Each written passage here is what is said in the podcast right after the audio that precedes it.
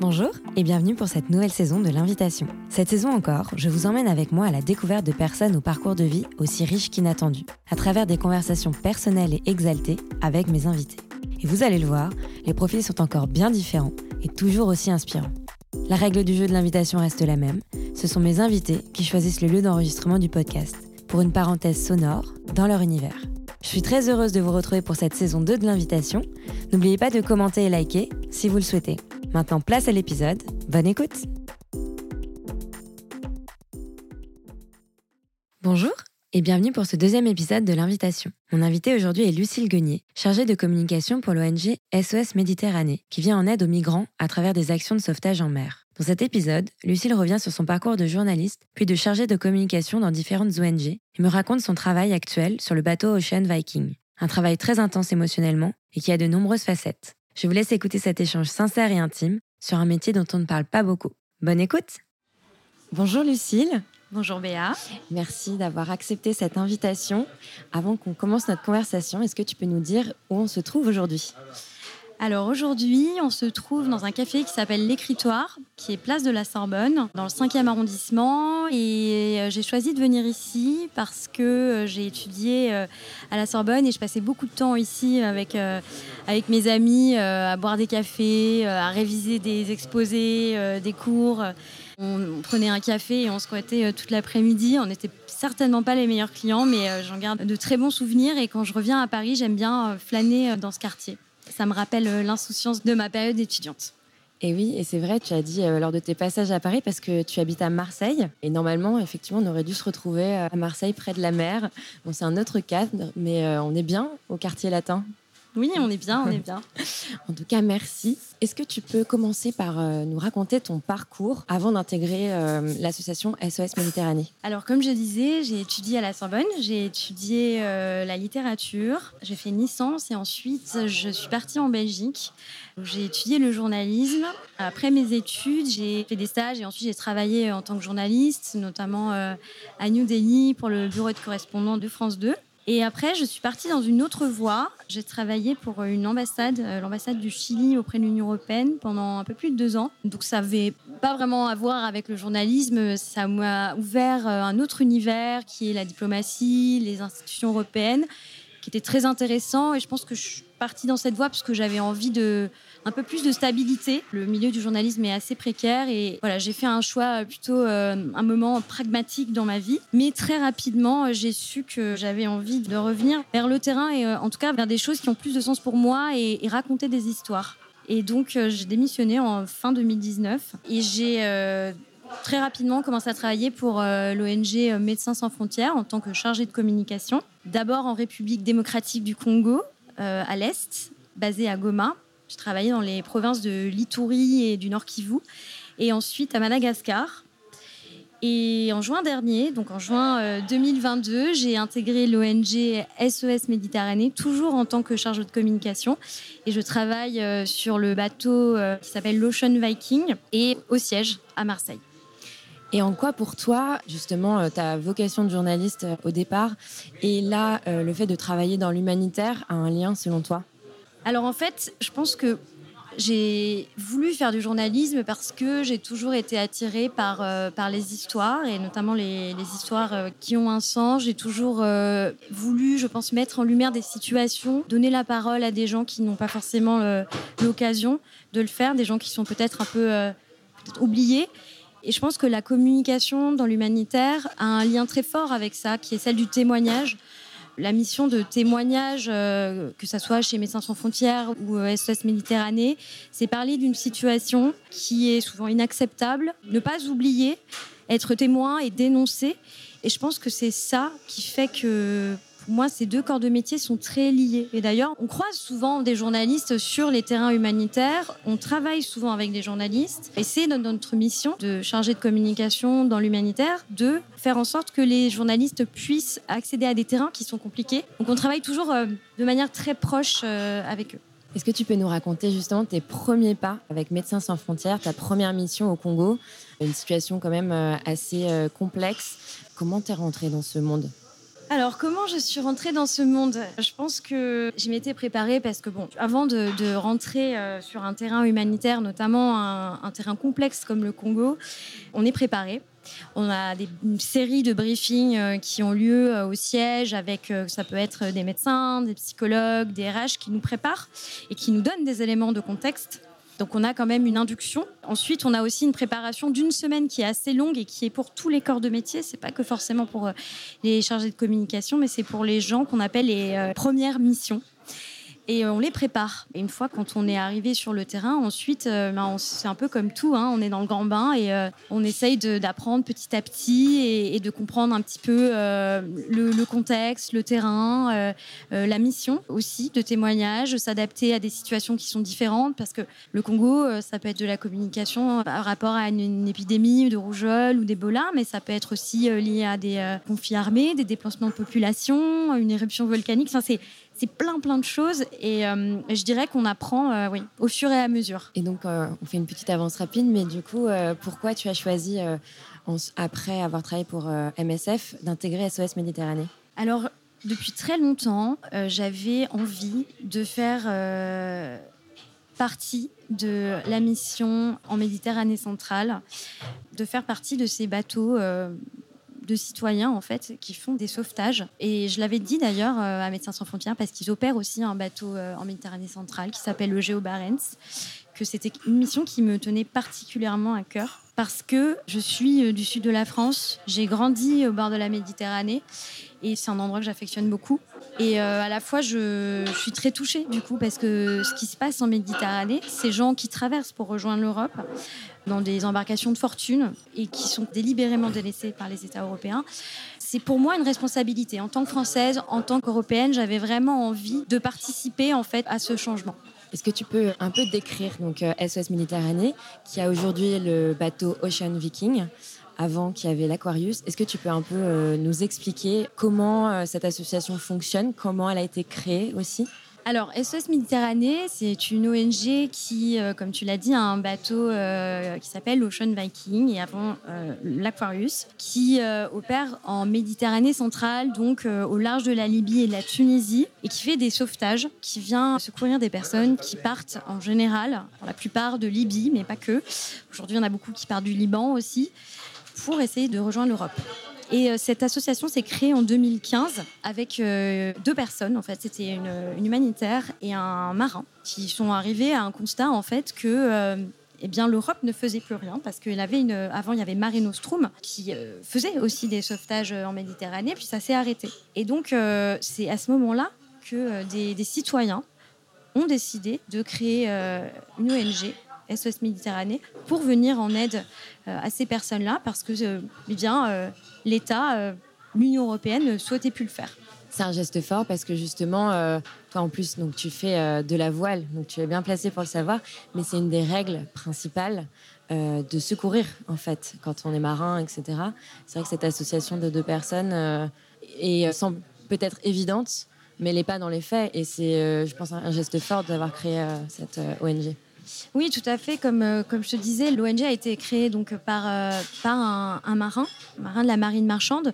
Et en fait, SOS euh, Méditerranée opère dans le cadre du droit maritime.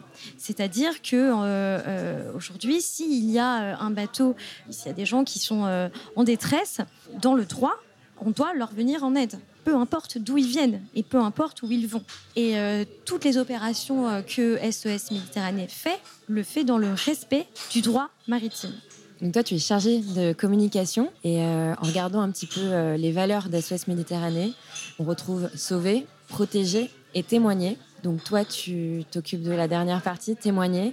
Raconte-nous un peu ton rôle de témoin sur le bateau. Je suis donc chargée de communication à bord de l'Ocean Viking et donc mon rôle en tant que chargée de com, c'est de faire ce qu'on appelle d'abord de la communication externe.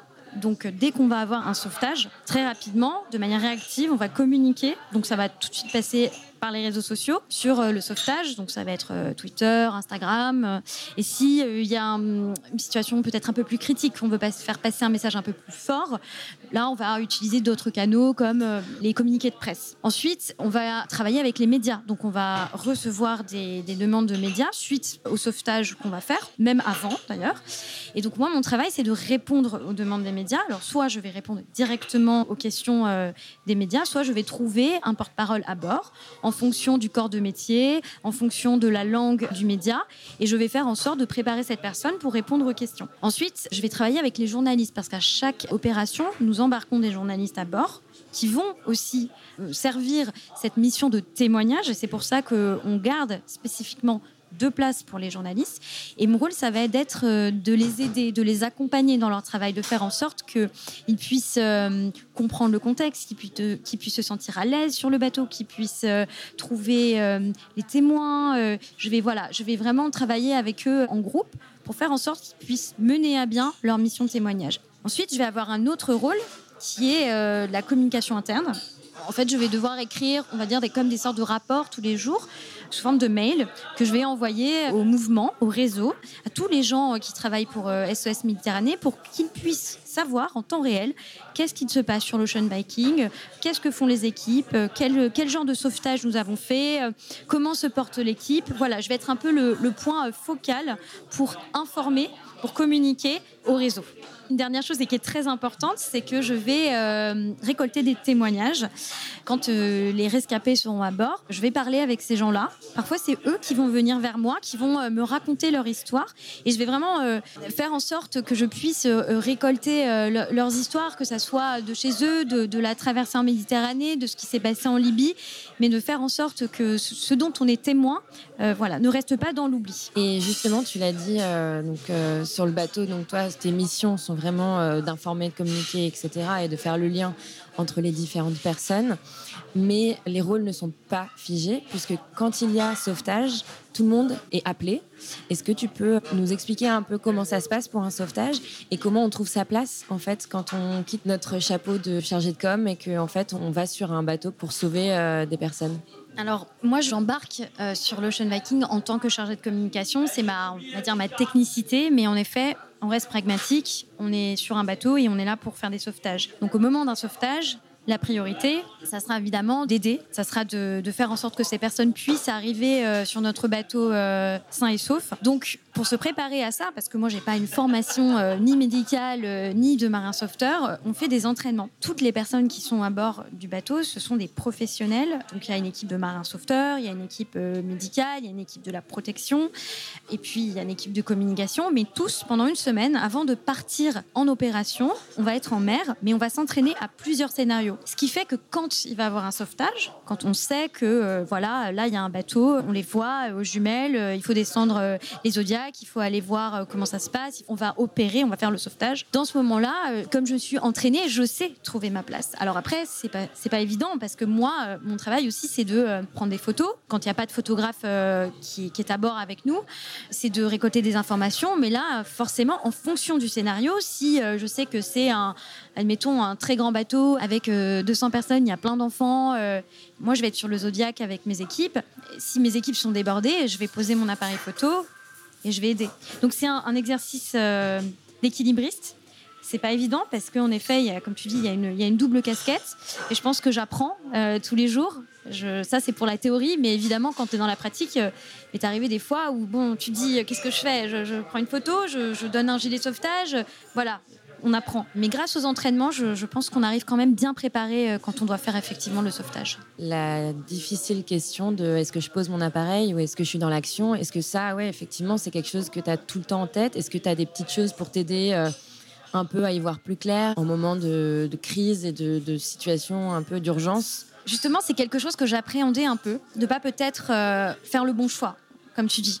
Est-ce que je garde mon appareil photo ou est-ce que je donne la main à la même j'ai du coup parlé avec mes équipes avant, les équipes de marins sauveteurs avec qui je monte sur le Zodiac. Et euh, notamment, euh, j'avais trois collègues avec moi et je leur ai dit voilà, comme vous savez, je vais devoir prendre les photos. Mais si vous voyez que euh, vous avez besoin de moi et que moi, je ne m'en aperçois pas parce que je suis concentrée sur ce que je suis en train de faire, dites-le moi. Et c'est ce qui s'est passé de manière très naturelle. voilà, la personne qui lidait sur le zodiaque m'a dit à un moment, écoute Lucille, c'est pas le moment. Et après, quand ça s'est un peu calmé, qu'il a senti que je pouvais, voilà, recommencer à prendre des photos, je l'ai fait. Après, il y a aussi parfois de manière naturelle tu le sens en fait. Je pense à une fois, on était en train de, faire un sauvetage et on arrive près de l'embarcation en détresse. Et je suis là en train de prendre des photos et des vidéos et je, croise le regard en fait de deux femmes qui sont complètement euh, exténuées. Il y en a une qui est en train de pleurer. Et mes collègues sont en train déjà de les transférer sur notre zodiaque. Et je me rends compte en fait à ce moment-là que hum, il faut que j'arrête de prendre des photos et que juste je vais leur tendre la main. Et c'est ça là, c'est juste quelque chose d'humain en fait. Tu sais qu'il y a un temps pour tout et euh, voilà. Oui, c'est ça. C'est aussi donc effectivement la photo, mais c'est aussi euh, le bon moment pour euh, recueillir les témoignages et les histoires des personnes. On le rappelle, c'est des gens qui ont quand même passé des heures en mer dans des situations précaires, dans le froid, etc. Ils arrivent, ils sont déboussolés certainement, ils sont soulagés d'une certaine manière, mais en même temps, enfin quel voyage. À quel moment, tu peux recueillir leurs témoignages? Parce que tu disais qu'il y en avait beaucoup qui venaient raconter spontanément.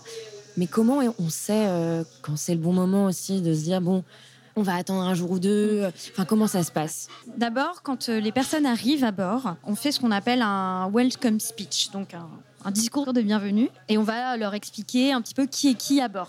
Et à ce moment-là, je vais me présenter, je vais leur dire que je suis euh, chargée de communication et que mon rôle, c'est euh, de, témoigner de ce qui se passe euh, en Méditerranée centrale, que euh, s'ils veulent venir me raconter leurs histoires, ils peuvent venir me voir. Et je présente aussi les journalistes qui sont à bord.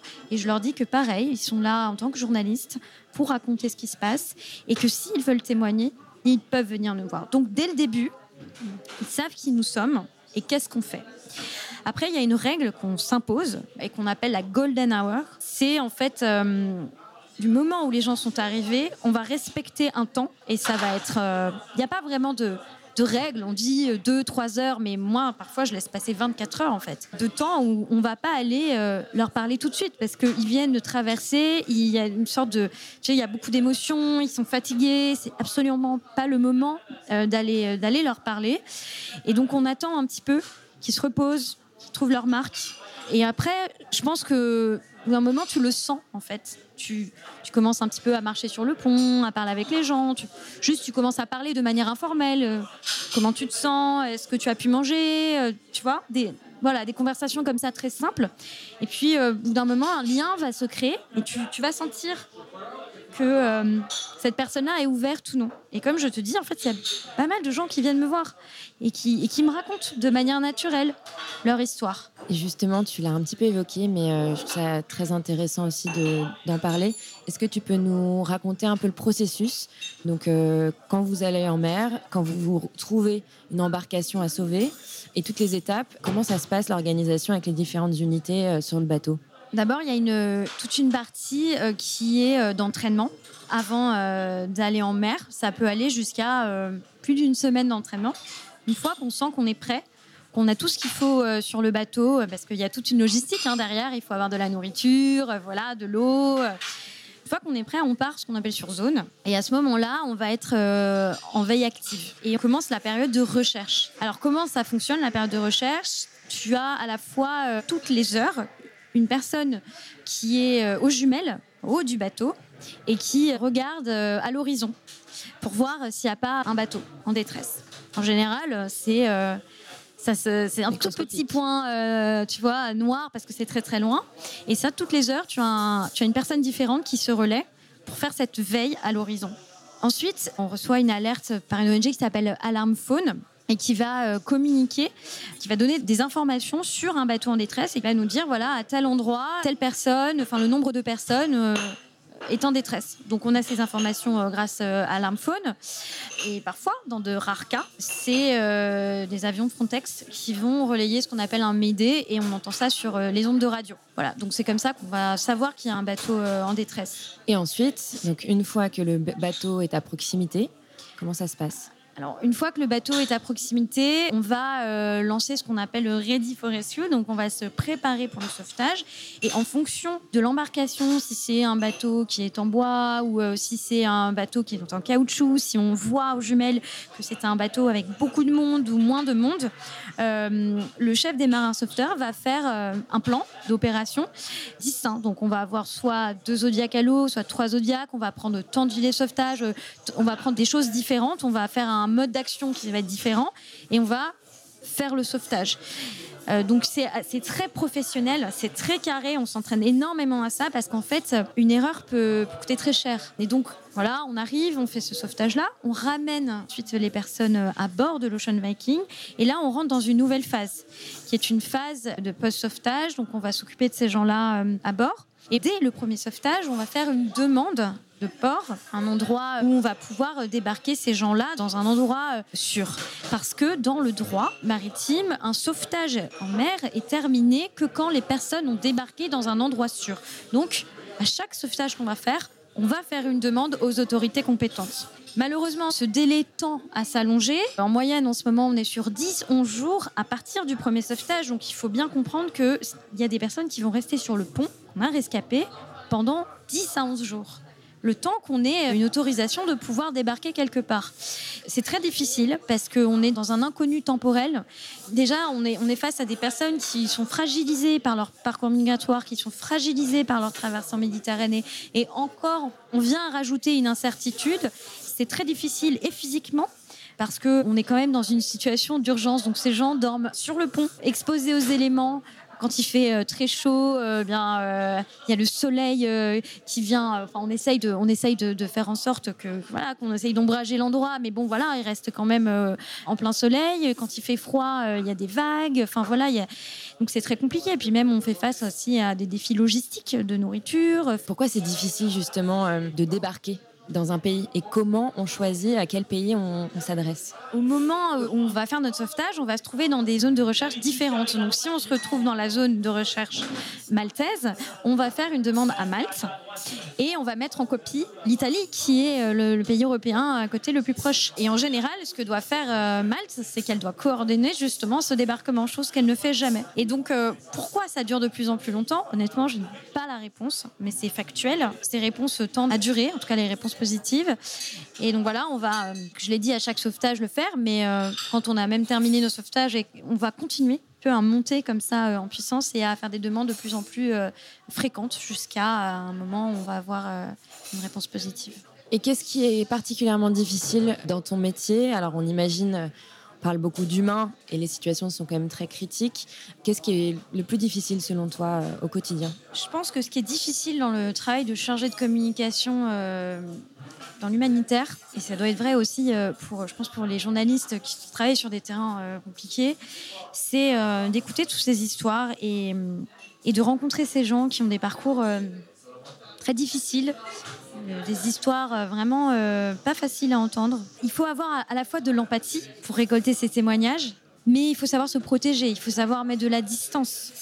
Parce que sinon, si on absorbe trop ces, histoires, ça nous fait du mal. Parce qu'on se dit, mais qu'est-ce qu'on peut faire de plus? Ça suffit pas d'écouter ces histoires, ça suffit pas de témoigner. Moi, j'aimerais quand j'ai entendu euh, ces femmes euh, à l'est de la RDC euh, qui me racontaient les viols, la violence, et aujourd'hui, quand je rencontre ces personnes à bord de l'Ocean Viking qui me racontent les tortures en Libye, la traversée de la Méditerranée, pourquoi ils ont fui, c'est dur de se dire j'aimerais faire plus.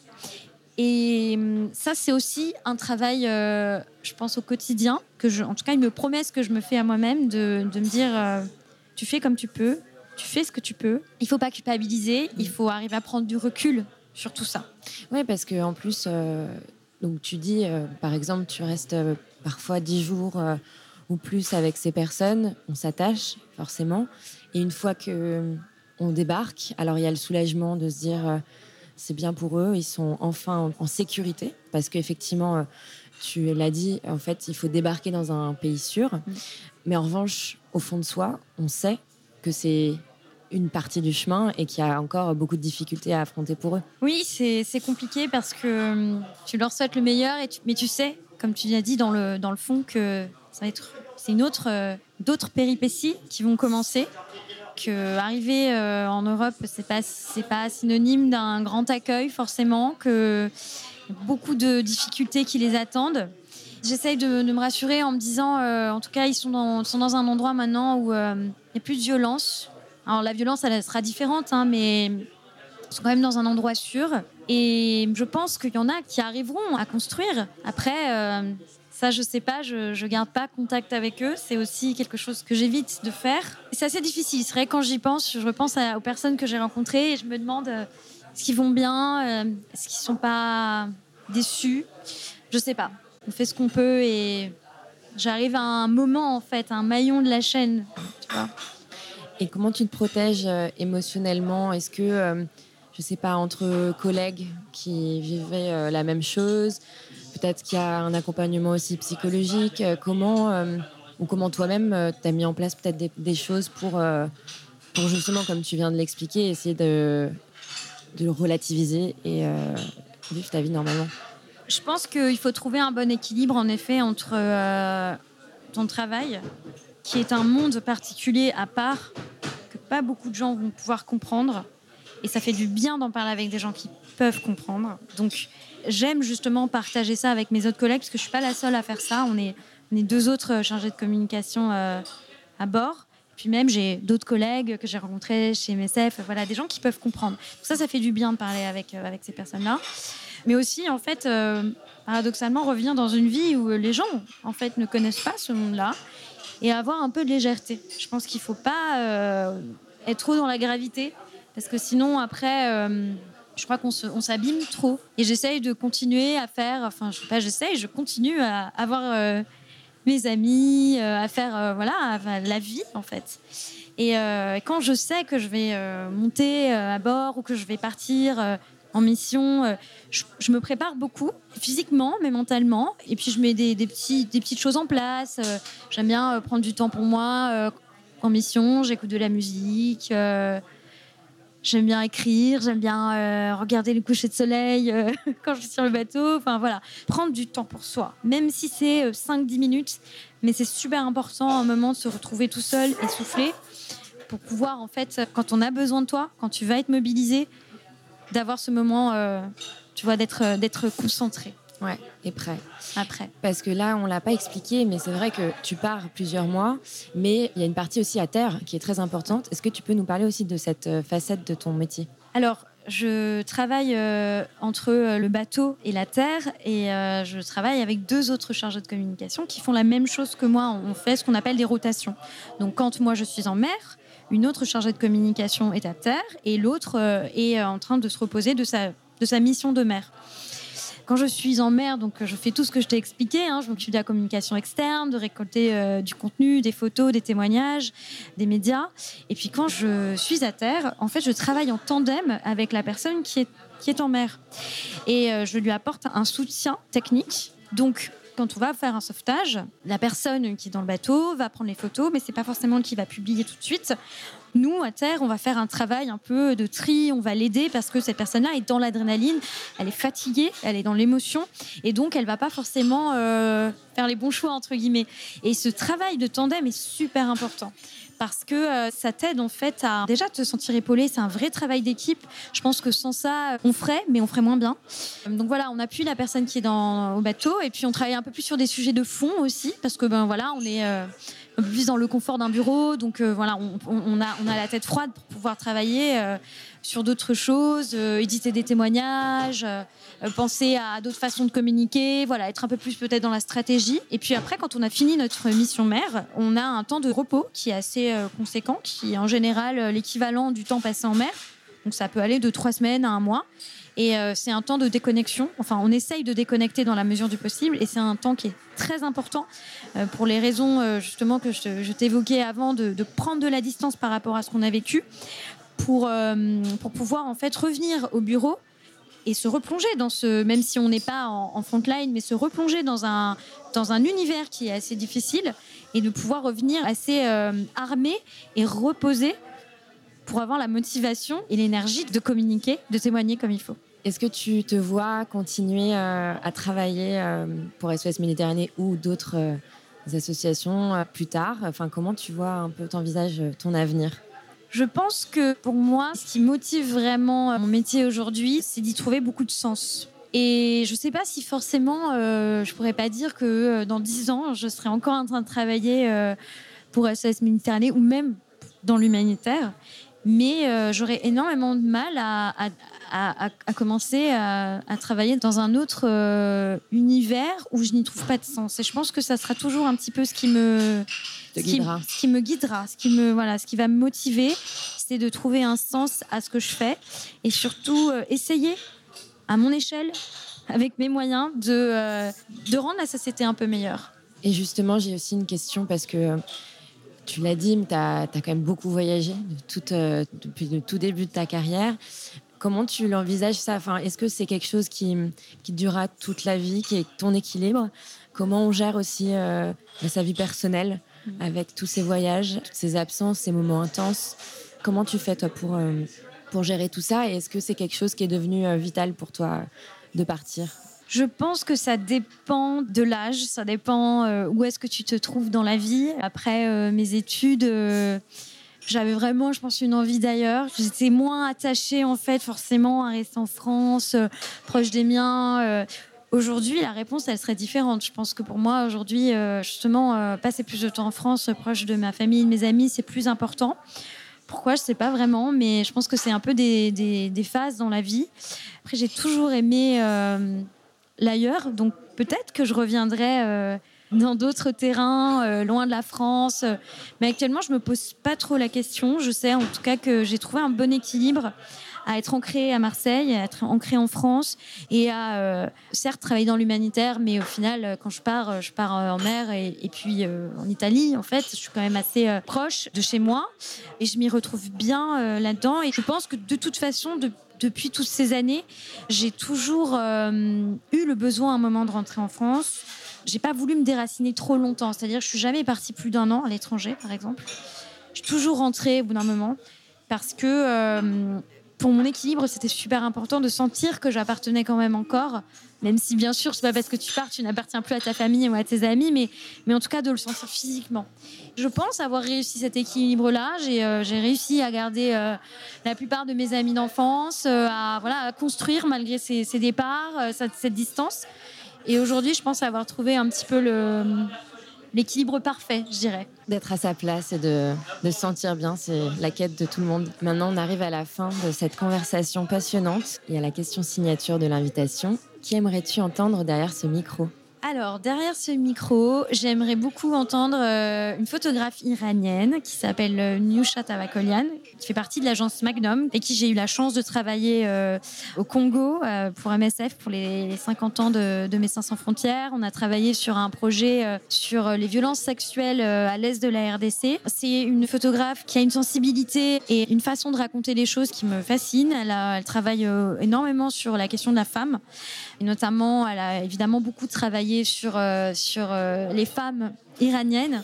Et ces derniers temps, avec ce qui se passe en Iran, je pense beaucoup, euh, je pense beaucoup à elle. Et je serais très intéressée de l'entendre en tant que femme iranienne, mais aussi en tant que photographe. Elle est en Iran en ce moment? En ce moment, elle est, non, elle est en Hollande, mais elle vit entre Téhéran et Amsterdam. Ce serait une, une chance et un honneur de pouvoir la voir derrière ce micro, effectivement. Et petite nouveauté pour cette nouvelle saison, il y a une autre question un petit peu euh, originale qui s'ajoute. Si tu avais un super pouvoir, lequel serait-il?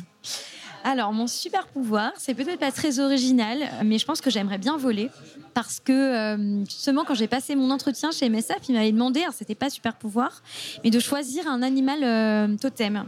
Et j'avais, de manière assez naturelle, répondu un kingfisher, donc un, un oiseau qui vit proche de l'eau. Et je pense que j'aimerais bien savoir voler parce que, euh, notamment euh, pour la Méditerranée centrale, une des façons de, trouver des embarcations, c'est grâce aux avions. Je ne l'ai pas mentionné, mais les avions d'ONG euh, qui, qui, nous permettent de localiser ces bateaux. Et donc je pense que si je pouvais voler, si j'avais ce super pouvoir, bah, je pourrais aider dans, les, dans les sauvetages. C'est un super pouvoir, plein de liberté et de prise de hauteur.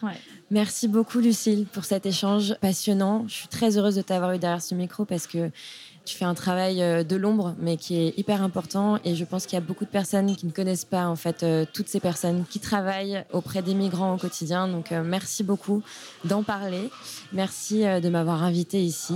Et puis, je te souhaite le meilleur pour ta prochaine mission. Bah, merci beaucoup, Béa, pour cette invitation. C'était un plaisir de, de pouvoir parler de mon métier et de, j'espère, mettre en lumière une situation qui est parfois un peu oubliée. Merci.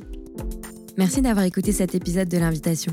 Pour que ce podcast soit entendu le plus possible, n'oubliez pas de lui laisser un avis, un commentaire ou de partager le lien auprès de vos amis. C'est un petit coup de pouce qui ne prend que quelques secondes, mais qui fait la différence. Et si vous voulez réagir à cet épisode, vous pouvez le faire sur le compte Instagram de l'invitation. Je serai très heureuse d'échanger avec vous. Je vous dis à très vite pour une nouvelle invitation.